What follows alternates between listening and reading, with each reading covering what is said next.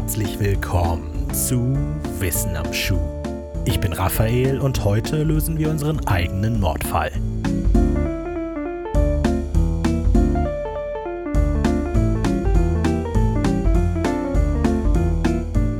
Es ist der 21. Februar 1977. Die dunklen Augen der 47-jährigen Teresita Baser starren an die Decke ihrer Wohnung im 15. Stock eines Chicagoer Apartmentgebäudes. 1929 hatten dieselben Augen in einem Krankenhaus in Demuget City der philippinischen Provinz Negros Oriental das Licht der Welt erblickt. Die Frau, der diese Augen gehören, wuchs als einziges Kind eines erfolgreichen Anwalts und dessen Frau in guten Verhältnissen auf.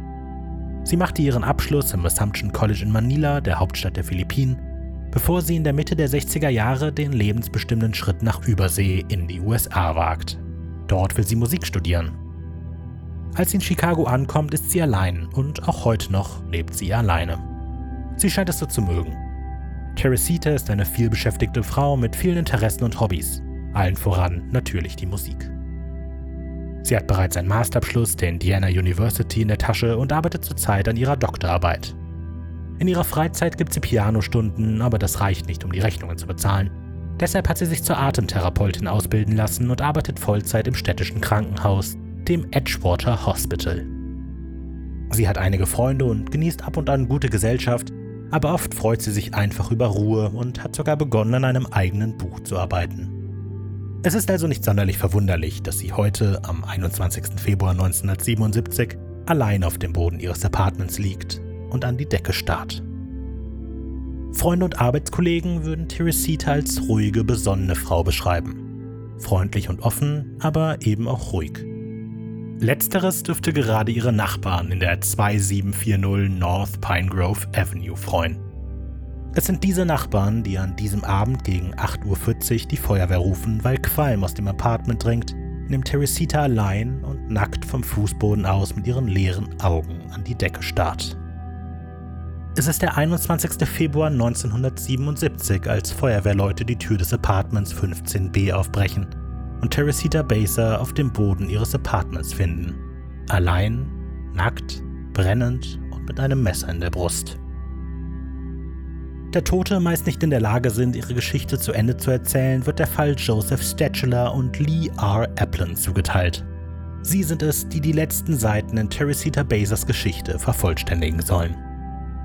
In den kommenden Wochen sprechen Stretchler und Applin mit etlichen Freunden und Bekannten. Die Frau, die brennend auf dem Boden ihres Apartments gefunden wurde, nimmt immer weiter Form an. Ihr Leben wird nacherzählt und ihr Bekanntenkreis gezogen. Doch nach und nach gehen den Ermittlern die Spuren aus. Man hatte mysteriöse Notizen in Teresitas Handschrift gefunden. Get Tickets for AS. Besorgt Tickets für A.S. Aber als auch diese Spur versiegt und die Identität von A.S. ein Geheimnis bleibt, schien es ganz so, als würde Teresitas Leben nicht mit einem, sondern mit drei Punkten enden müssen. Teresita war im Februar gefunden worden. Zwei Monate später, im April, waren die Ermittlungen zum Erliegen gekommen. Der Täter schien ungestraft davonzukommen, bis sich jemand einmischte, der offensichtlich ein Problem mit dem offenen Ende dieser Geschichte hatte. Wir springen in den August 1977 in den Chicagoer Vorort Evanston. Teresita ist seit fast einem halben Jahr tot und Mr. und Mrs. Shua sitzen in ihrem Wohnzimmer. Plötzlich erhebt sich Mrs. Chuan von ihrem Platz und verlässt wortlos den Raum. Etwas irritiert folgt der Mann seiner Frau ins Schlafzimmer. Dort liegt Mrs. Chuan mittlerweile auf dem Bett und starrt mit leerem Blick an die Decke. Besorgt fragt ihr Mann, ob alles okay ist, aber die Stimme, die antwortet, ist nicht die seiner Frau. Sie spricht in Tagalog, die Nationalsprache der Philippinen. Das allein ist nicht unbedingt verwunderlich. Die Chuas kommen von den Philippinen. Aber etwas an ihrem Akzent und ihrer Tonlage lässt Mr. Chua kurz das Blut in den Adern gefrieren. Seine Frau spricht so nicht. Irritiert fällt Mr. Chua, der als Chirurgieassistent arbeitet und deshalb eine ärztliche Ausbildung durchlaufen hat, auf gelernte Muster zurück. Er beginnt ihr Bewusstsein und mentale Gegenwärtigkeit zu prüfen. Wie heißt du? fragt er. Die fremde Stimme, die aus dem Mund seiner Frau dringt, antwortet Akko Teresita Baser, ich bin Teresita Baser. Es beginnen die merkwürdigsten 30 Minuten im Leben Dr. Schuans. In seinem eigenen Schlafzimmer erzählt ihm scheinbar eine fremde Person aus dem Mund seiner Frau von ihrer Ermordung. Alan Showery hat mich um 19 Uhr besucht. Wir waren Freunde. Als wir allein waren, hat er mich erstochen. Irgendwann kommt Mrs. Chua wieder zu sich, irritiert, was sie im Schlafzimmer mache. Sie saß doch gerade noch im Wohnzimmer. Sie erinnert sich an nichts, weiß nur, dass sie sehr durstig ist. Das Ehepaar diskutiert lange, was sie tun sollen. Schließlich jedoch kommen sie zu dem Schluss, die Sache für sich zu behalten. Sie würden wie Narren erscheinen. Vor Jahren hatte Mrs. Chua für eine kurze Zeit im selben Krankenhaus gearbeitet wie Teresita. Die beiden kannten sich aber nur sehr flüchtig, weil sie unterschiedliche Schichten hatten. Bis zu diesem Abend wussten beide Chuas noch nicht einmal vom Tod der Frau. Ein paar Tage später meldet sich Teresita wieder. Wieder durch die Lippen der Frau.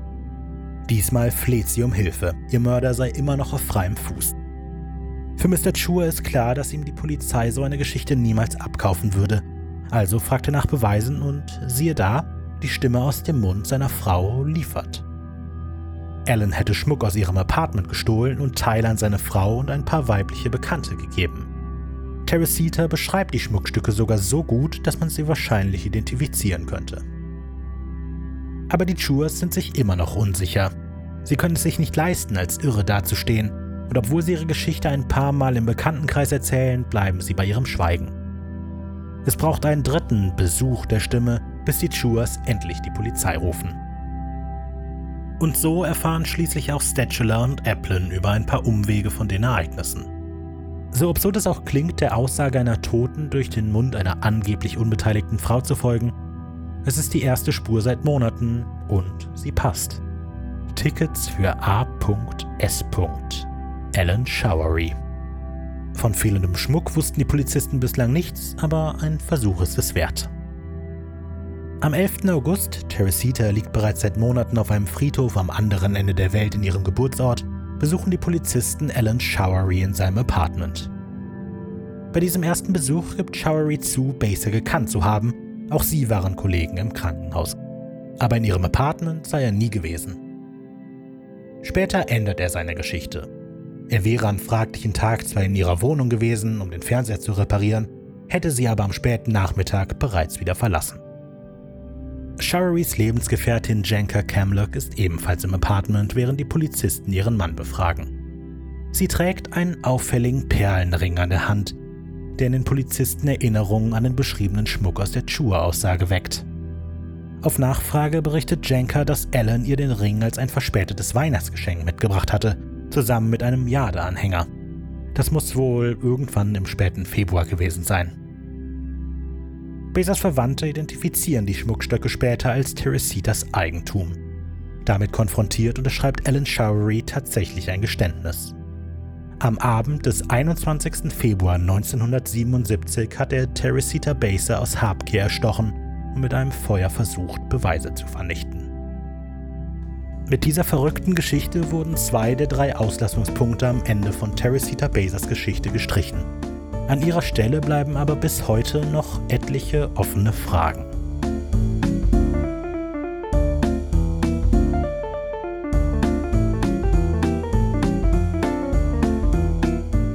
Vielen Dank fürs Hören dieser Folge Wissen am Schuh. Geschrieben, gesprochen und produziert von Raphael Markreiter. Musik von Simon Markreiter. Links und Quellen zu dieser Episode findet ihr wie immer in der Beschreibung. Feedback, Kritik oder ein einfaches Hallo gerne an unsere Social Media Kanäle bei Facebook, Instagram und Twitter, überall at wenig originell, per E-Mail an kontakt at wenig-originell.de oder kommt auf unseren Discord-Server, Link in der Beschreibung. Wenig originell produziert außerdem noch den Hörspiel-Podcast Creature Feature den Videospiel-News-Podcast Bugfix, den Supernatural-Serienbesprechungspodcast The Family Business und den englischsprachigen Musiktheorie-Podcast Sonic Rodent.